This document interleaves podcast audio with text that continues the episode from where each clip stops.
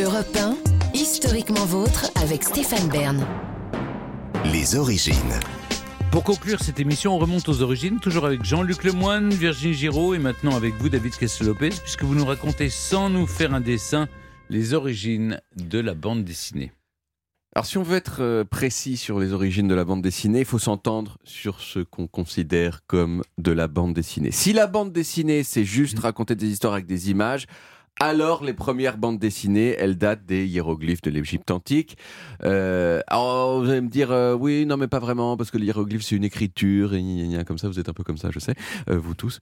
Euh, Non, non, euh, assumez, vous avez regardé Stéphane.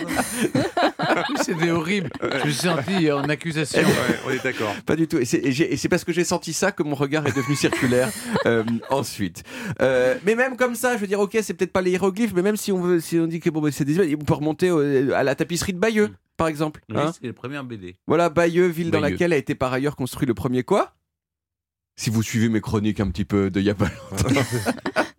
Le premier, Le premier tank- périphérique le, de France. le premier tank, En- non, le premier pigeon. premier périphérique. Oh, c'est moche ce que vous de faites. France en 1944.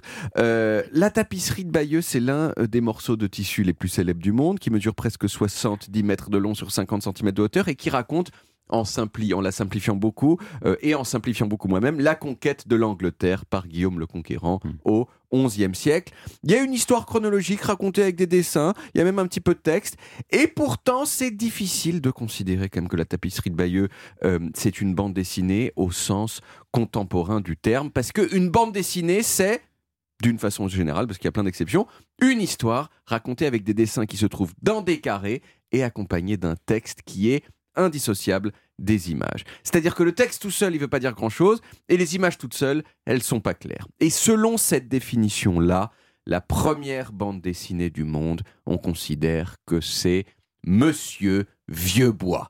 Est-ce que vous connaissez Monsieur Vieuxbois? Non.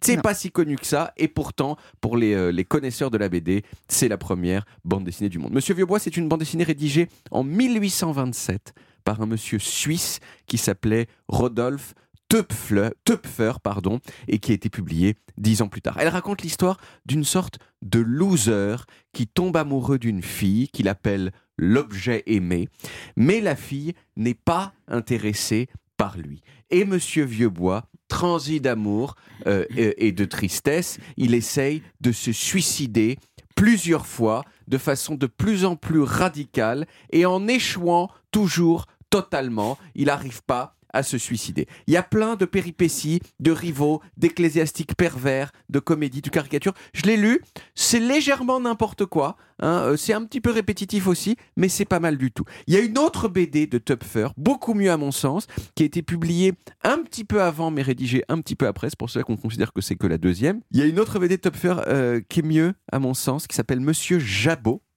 Euh, qui raconte l'histoire d'un homme qui veut faire sa place dans la bonne société des années 1830.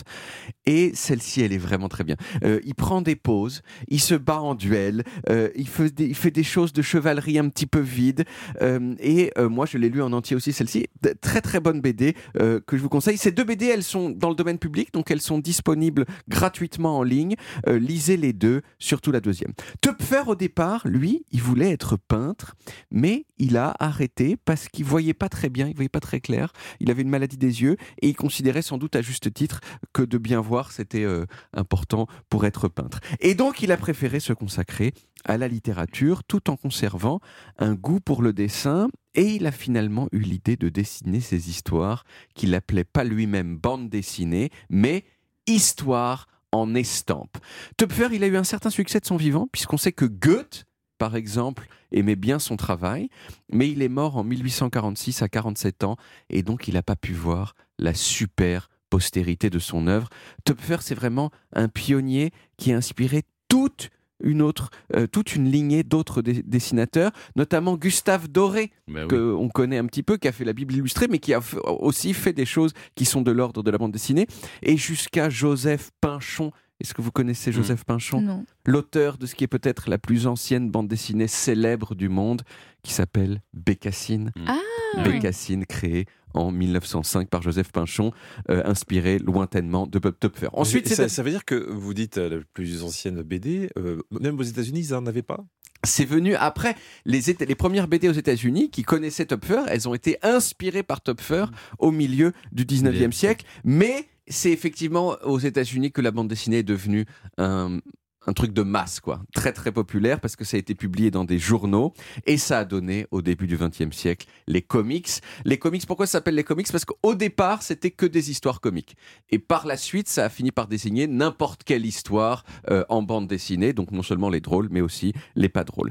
Et ce sont les comics qui, à leur tour, euh, par un retour de bâton, ont influencé l'Europe à partir des années 30, avec notamment Hergé, hein, qu'on Mhm. connaît tous. Et, euh, et depuis, c'est vraiment, c'est très largement d'Europe que viennent euh, les BD les plus, euh, les plus vendus euh, au monde. Astérix, hein, par exemple.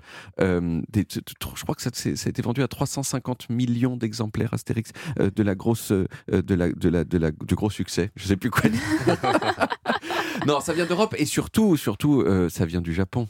Ah oui. Le manga. Un livre sur sept vendu en France, c'est un manga. Euh, alors, euh, j'aurais pu parler des mangas longuement quand même dans cette chronique, mais je pense que ça faudra bien une chronique en Ah. soi. Il Ah garde- oui. il Ah en oui. garde sous le pied. Je le garde sur pied. On peut quand même aussi, c'est- j'aimerais, on parle de BD sur Europe 1 et on peut pas parler de BD sur Europe 1 sans, sans évoquer le, le- le podcast de Sébastien Bordenave qui Excellent. s'appelle CBD. Euh, Sébastien Bordenave qui est par ailleurs l'auteur du quiz de cette émission. Bien Donc sûr. allez écouter son Mm. super C'est podcast. planant. hein. C'est complètement Mm. planant. Oui, c'est très drôle.